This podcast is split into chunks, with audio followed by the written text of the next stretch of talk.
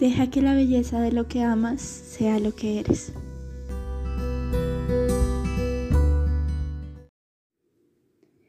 Hola Lau, hola a todos. Hoy este programa va a ser especial. Tengo a mi primera invitada, Laura Beltrán. Hay una frase de Germán Hesse. Él dice que la vida de cada ser es un camino hacia sí mismo, el ensayo de un camino, el boceto de un sendero.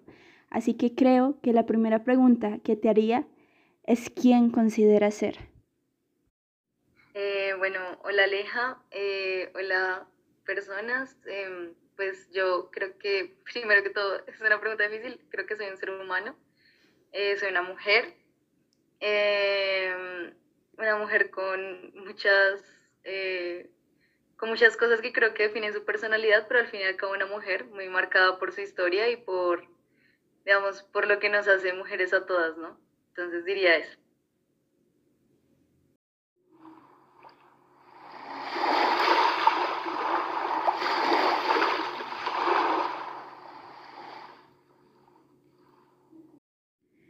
Bueno, yo les voy a contar una historia. Una vez Lau y yo nos vimos, íbamos caminando por la Virgilio Barco y Lau súper emocionada me empezó a contar un poco del mundo vikingo, todo lo que había sentido al toparse con él y pues quisimos hoy venir y hablar de ello. Quiero iniciar este tema preguntando, ¿cuál fue el primer acercamiento que tuviste con la sociedad vikinga y con las vikingas en específico? Eh, bueno, yo creo que, digamos, en, eh, recientemente como en los últimos años, habían varias personas que me hablaban del tema de la mitología nórdica y yo lo sentía como algo muy ajeno a mí, algo que de verdad no conocía en lo absoluto y tenía como un poco de temor de acercarme al tema. Pero luego, hace poco conocí a una persona, una persona muy especial que me habló mucho, o sea, es un apasionado completo por el tema de los nórdicos, por el tema vikingo, y me enseñó muchas cosas. Y entonces me hablaba de historias, y me contaba como la percepción de los vikingos y él, algo que me, como me movió mucho fue que él me dijo como hay muchas, hay, hay, muchas percepciones de los vikingos que son desacertadas. De pronto la gente piensa en ellos como eh, personas desaseadas o personas salvajes y como con un sentido de humanidad casi nulo, pero su sociedad de hecho tendía a ser muy equitativa, tendían a ser personas súper limpias como lo conocemos actualmente y eso me empezó a llamar la atención. Entonces yo dije, bueno, como que eso sembró una semillita en mí. Y luego pues nada, como tal vez muchas personas lo han hecho, decidí empezar a ver la serie eh, Vikingos, empecé a escuchar a Diana Uribe que tiene unos podcasts que recomiendo un montón para las personas que de pronto no conocen mucho el tema. Eh, empecé a hacer búsquedas rápidas en internet cuando veía la serie, que también creo que ayuda bastante para principiantes. Eh, y, y, cosas así, me fui apasionando por el tema, me fue gustando un montón y pues nada, eh, como siempre lo relacioné seguramente con cosas que actualmente me, me gustan y con otros temas que siento que conozco mejor.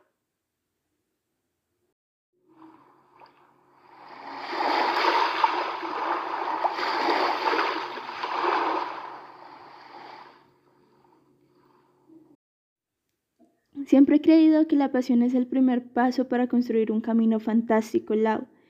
Referente al tema y a lo que tú describes como primer acercamiento, desde mi experiencia, creo que fue por ti la primera vez que yo me topo con ellos.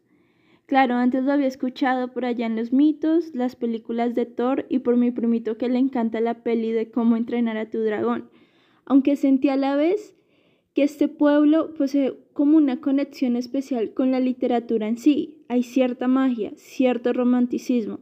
De hecho, Tolkien se inspiró en los vikingos para escribir el mundo fantástico del Señor de los Anillos. Por ejemplo, en el inicio de sus mitos, para este pueblo solo existía el vacío, y luego el hielo y el fuego que se unieron para crear el universo. A mí, en lo personal, me parece preciosamente poético. Bueno, para no ir más allá, Sé que así como a mí me apasionan los mitos, a ti te apasiona muchísimo el tema de la defensa y el papel de las mujeres. Así que, Lau, ¿cuál según tu percepción ha sido la mayor herencia dejada por el pueblo vikingo y en especial las mujeres? Pues, digamos, acá voy a ir de lo, de lo grande a lo pequeño. Yo diría que el pueblo vikingo, como tal vez cualquier otro pueblo, como cualquier otra sociedad, pues dejó aportes en términos históricos, ¿no? Digamos, eso puede ser un poco una obviedad, pero yo considero que es importante porque actualmente para los países nórdicos, pues es, sigue siendo un tema relevante y sigue siendo un tema súper vigente. Algo que dice mucho Diana Uribe y que para mí fue muy, muy interesante, o sea, me llamó un montón la atención, es que ella dice como la construcción de identidad de países como Suecia, como eh, Noruega, está muy basada en, en estos mitos como eh, eh, que, que no solo ojo, no solo conciernen como al sistema que ellos actualmente tienen, tanto político como de justicia, sino que también conciernen eh, realmente a las facetas de la vida cotidiana. Entonces, por ejemplo, ella dice como ellos respetan un montón el tema de los gnomos, de los... Em, como de las figuras representativas, eh, incluso en Noruega los, el tema, o sea, cuando empezó eh, la, como la, la, constitucionalizarse el tema de la religión y todo, los dioses seguían estando presentes para ellos. Entonces está presente en ese ámbito de la vida un poco más personal, pero también el aspecto político eh, está muy latente, por ejemplo, la concepción de justicia que ellos tenían. Y algo que ya mencionaba también era como... Eh, antes eh, los vikingos tenían una, digamos, un, un, sistema en el cual hacían como una serie de juicios para tomar decisiones eh, y, por ejemplo, sancionar a las personas que no cumplían los, los reglamentos de la sociedad y eso actualmente también se mantiene. Eh, pero bueno, para ya hablar de los aportes y, digamos, contestar puntualmente a tu pregunta respecto a las mujeres, yo diría que, bueno, eh, las mujeres, o sea, tengo que necesariamente hablar un poco de cómo funcionaban las mujeres en la sociedad vikinga y yo creo que es algo tal vez de los temas más interesantes que se pueden mencionar en, para, pues, respecto a este pueblo, ¿no? Y es, las mujeres eran unas guerreras increíbles desde el legado de Freya, que era eh, esta diosa increíble de la sensualidad, era como uno de los símbolos, obvio no tanto de la guerra tal vez o de esta percepción súper valiente de las mujeres vikingas, pero si algo se puede decir es que eh, las mujeres eran como muy importantes dentro de la sociedad, eh, pero sobre todo, digamos, los vikingos se percibían dentro de su sociedad como iguales, digamos. Entonces las mujeres pues tenían opinión en términos políticos, pues podían ser reinas, pueden gobernar, todo, digamos, en, e, eso, eso estaba bien establecido. Eh, pero ojo, acá yo quiero resaltar algo importante y es como que voy a ahondar en esto un poquito más adelante haciendo precisiones, pero pues el machismo es anterior a toda forma de civilización, es decir, no por tener esta percepción equitativa de las mujeres, eh, digamos que los vikingos eran una sociedad no machista, eso no es verdad, porque no respetaban a las mujeres por ser mujeres, sino por ser vikingas. Lo que quería decir que, por ejemplo, cuando iban a otras civilizaciones, por ejemplo, cuando fueron a Inglaterra, Francia, todo eso, pues eh, violaban mujeres, las tomaban como esclavas y todo lo demás. Entonces, bueno, para puntualizar cuál sería como el aporte, el legado de las mujeres vikingas en la actualidad, yo diría que tal vez si fueron un símbolo grandísimo de fuerza y de, y de fortaleza increíble. Las mujeres escuderas para los vikingos eran como, hay, hay, algo que se decía, era como incluso pueden llegar a ser más fuertes que los hombres, porque ellas eran las que defendían, o sea, las que estaban ahí al frente de la batalla como, ¿no? Protegiendo. Entonces, bueno, diría que eso un poco como esa concepción de las mujeres, increíble, la verdad, muy interesante.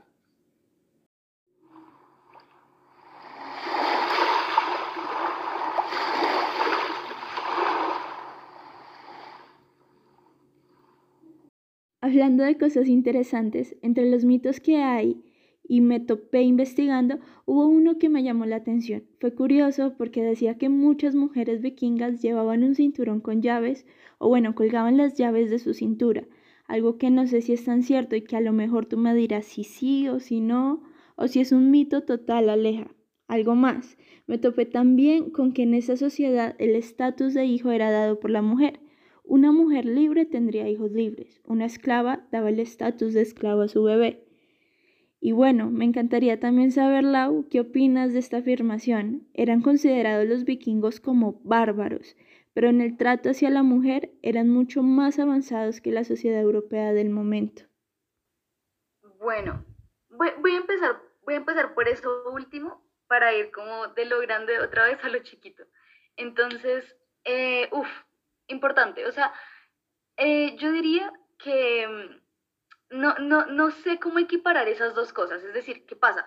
Como, te, como mencionaba hace un momento, si es verdad que la civilización eh, vikinga o que la sociedad vikinga tenía unas bases de, como de justicia y de equidad interesantes que nos podrían hacer pensar como que sociedad tan justa tal vez en términos de sexo, porque pues ambos sexos digamos que podrían em, convivir de formas eh, iguales en términos políticos y sociales, incluso sexuales. Em, es algo súper importante de decir, los derechos sexuales y reproductivos, digamos que en ese sentido, pues eran también muy equitativos, las mujeres podían y tenían derecho a estar con quien ellas desearan y no, eso no implicaba ningún tipo de trato diferente en la sociedad, lo cual sí es bastante cuestionable en la actualidad, em, desafortunadamente, pero bueno, en ese momento no, incluso la... la orientación sexual también era un tema que no tenía mucho tabú. Eh, las prácticas sexuales que actualmente siguen siendo súper eh, alarmantes, no sé, en ese momento también eran bastante normales, las orgías, los tríos, todo eso estaba bastante normalizado. Entonces, en esos términos, digamos que la mujer estaba, digamos, a un nivel eh, similar al hombre. Pero, por ejemplo, em, eh, digamos, en términos de ya cuando estaban casados, cuando, sí, pues cuando existían parejas como formales dentro de la sociedad vikinga, por ejemplo, pues pasaba que los hombres constantemente se iban a la guerra y, por ejemplo, cuando los niños estaban pequeños, las mujeres se quedaban cuidándolos, ¿no? Entonces, digamos, los roles seguían existiendo hoy. Em, y, por ejemplo, se, eh, digamos, eh, estaba como esta norma social eh, en la que los hombres iban a batalla y podían acostarse con otras mujeres mientras estaban allá en otros territorios, pero, por ejemplo, si era mal visto que una mujer se acostara con otros mientras él no estaba, ¿no? Entonces, digamos que ahí hay un poco como estas, estas, estas cosas, el machismo sigue existiendo en la sociedad vikinga. Pero ¿qué pasa? Y tengamos en cuenta que muchos de los relatos vikingos están, pues fueron escritos y primero narrados por, por los pueblos que fueron conquistados por ellos, eh, como los pueblos cristianos, ya fuera de Inglaterra lo que sea, que fueron a donde primero arribaron, y pues que ellos ya tenían la escritura tengamos en cuenta que eso, eh, ahí hay una diferencia porque mientras los vikingos tenían las sagas, que eran como estos cuentos charlados y todo lo demás que relataban las historias de los grandes guerreros, que de pronto en las series como Ragnar y así, em, en, en, pues los, los, eh, los cristianos sí tenían su sistema de escritura y sí podían contar la historia. Evidentemente le iban a contar con una percepción bien, eh, bien marcada. Eh, pero ya comparando de pronto la noción de la mujer en el catolicismo, en el cristianismo y con los vikingos, yo diría que sí era bien diferente. Eh, obvio sabemos que dentro del cristianismo la mujer tiene un papel de sumisión impresionante y que, digamos, está el componente de sumisión, está el componente además de debilidad, fragilidad, la mujer eh, que debe entregarse a su marido, a sus hijos, a su hogar. Y pues evidentemente eso es algo que no existía en, en el tema de los vikingos, como te digo, eran símbolo de fuerza, de todo menos sumisión. Eh, entonces, en ese sentido, yo diría que está la principal diferencia. Respecto a los hijos, claro, es decir, eh, como te digo, la, la, responsabilidad afectiva de los hombres vikingos creo que no era, no era eh, su mayor como cualidad. Entonces, seguramente pasaba un montón que hombres vikingos libres dejaban embarazadas esclavas, por ejemplo, que habían traído de batallas, y evidentemente los hijos de esas esclavas eran bastardos, ¿no? Se entendía como tal lo cual quería decir que, pues, pese a ser em, hijos de, guerreros o lo que sea, pues iban a estar desprotegidos porque no, no tenían ese estatus en la sociedad. Y lo de las llaves, a mira que la verdad no lo sé. No sé si es un mito o es la realidad, no, la verdad no tengo idea. Bueno, Lau, pues ya lo averiguaremos y ya sabremos si es un mito o no lo es.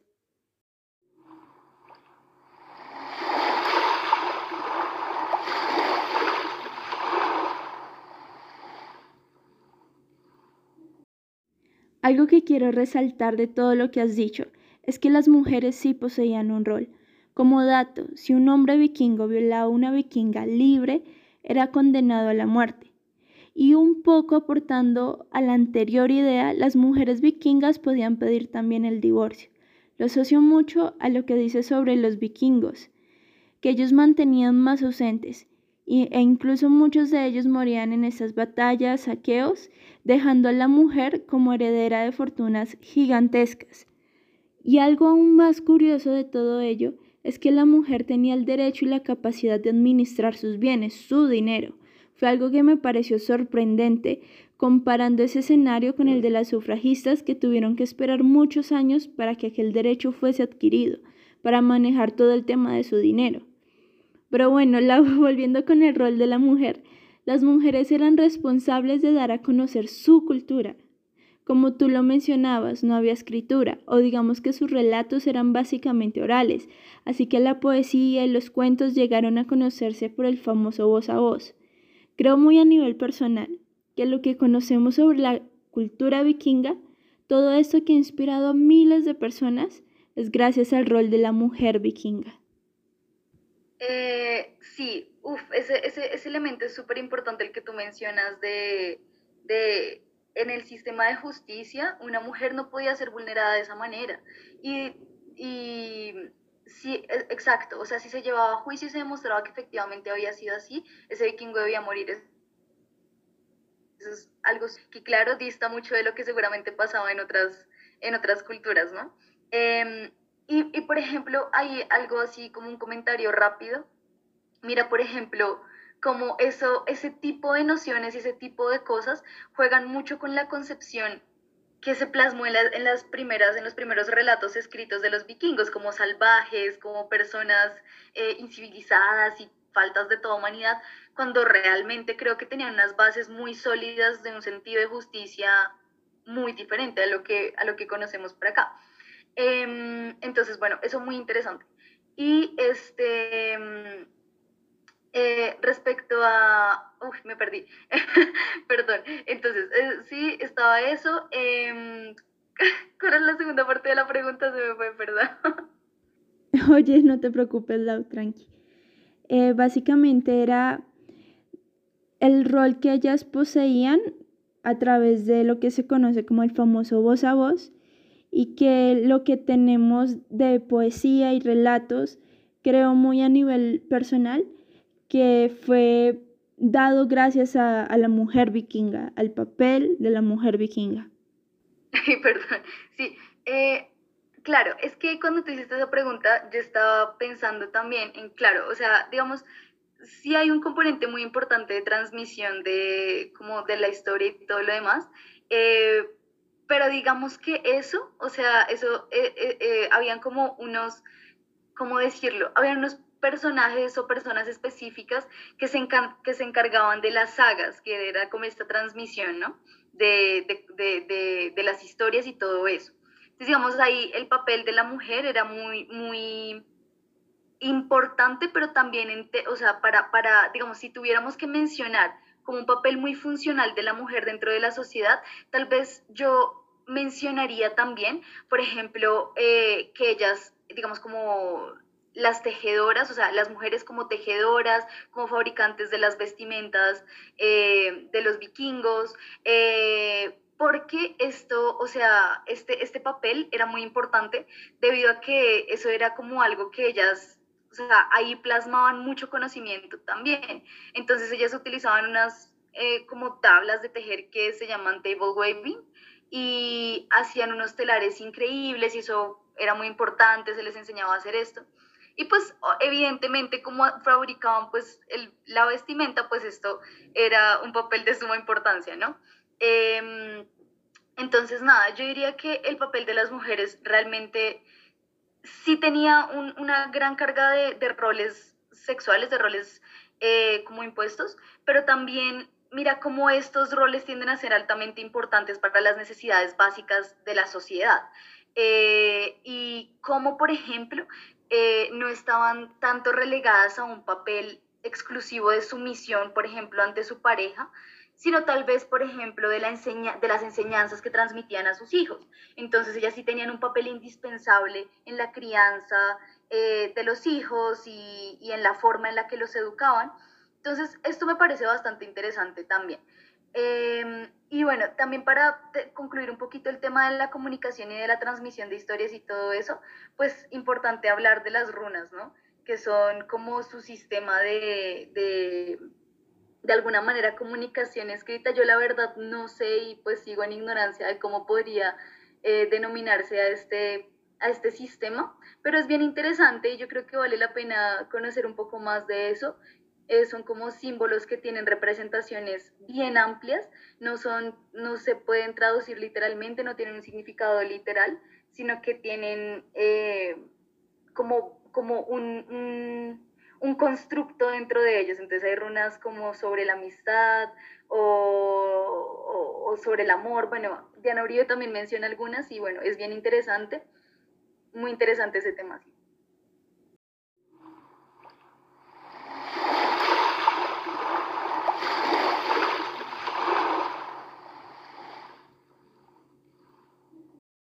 Lau, yo estoy encantadísima escuchándote. Y ya como para ir finalizando, a lo mejor se ha escuchado mucho y todo depende de cómo y desde dónde te pares, ¿no?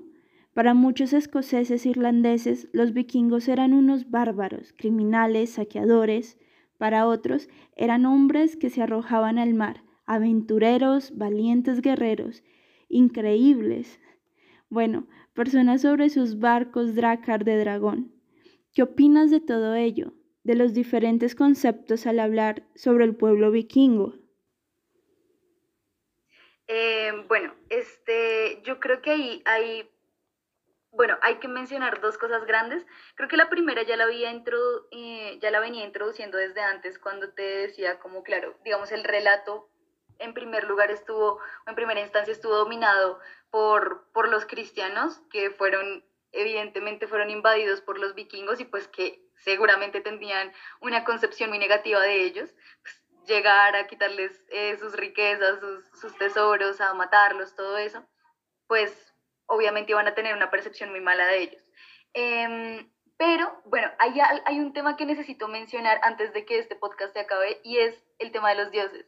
Entonces, es, es, algo que yo sí creo que es muy importante decir antes, antes de cualquier cosa, antes de mencionar la percepción que se tiene de ellos, porque es muy difícil decir, ah, los vikingos eran buenos o los vikingos eran malos o eran bárbaros o no.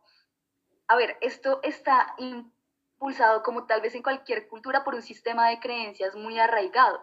Entonces, el tema de los dioses tiene una trascendencia muy grande porque dentro de su cosmovisión, pues ellos, obvio, querían, o sea, ellos amaban la guerra y ellos eh, no le tenían miedo a la muerte, pero por una razón particular era porque ellos querían, eh, evidentemente tenían como ejemplo a los dioses, entonces estaba Odín, que, era, que es esta figura súper poderosa, súper valiente, súper guerrera, amante del conocimiento, em, ¿no? Entonces está Thor también, y, y entonces tenemos a estos dioses eh, súper valientes, súper fuertes, y tenemos a un montón de vikingos, a todos los vikingos anhelando llegar al Valhalla, en donde seguramente se podrán reunir con sus seres queridos, pero también, eh, digamos, como compartir con los dioses eh, en, un, en un estado de placer muy grande.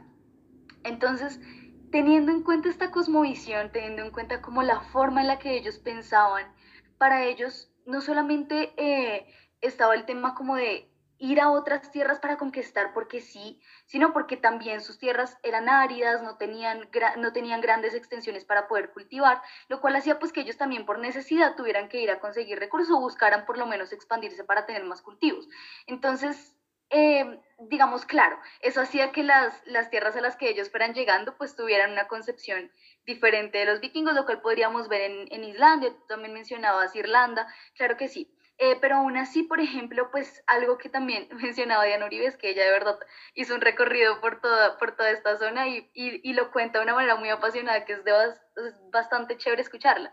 Entonces ella decía, aunque, o sea, a pesar de que fueron tal vez marcadas por invasiones, para, estas, para, esta, para estos países igual es importante el pasado vikingo y lo recuerdan y lo, y lo narran eh, como una historia importante tal vez dista un poquito de lo que en Noruega es tal vez como un mito, como un relato eh, de unión, de unión nacional o, o, de mucha identidad, pero, pero sigue siendo importante y yo creo que, que vale la pena un poco escuchar eh, la, la forma en que ellos conciben ese pasado vikingo, porque es bien interesante.